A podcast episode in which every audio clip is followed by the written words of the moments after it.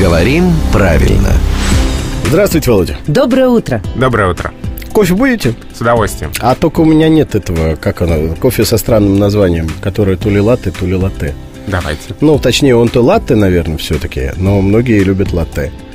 Вы А, какой вот предпочитаете? Я предпочитаю латте. Вот у нас его как раз-то и нет. А я думал, сейчас выкрутится, как всегда, и скажет капучино. Нет, я капучино не люблю. Все-таки латте. Да. Тогда почему? Такая фиксация в, академическом русском орфографическом словаре. И более интересно даже не ударение, хотя ударение тоже, а родовая принадлежность. Мужской или средний. Здесь все просто.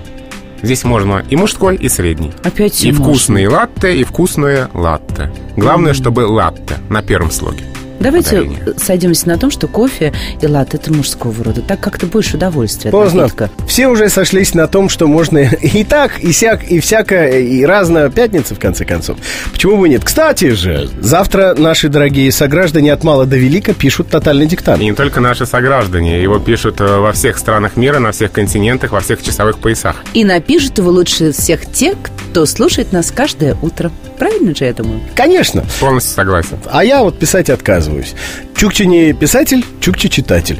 А э, в качестве редактора, главного редактора, Чукчи выступает э, Владимир Пахомов, который представляет здесь ресурс Грамотру.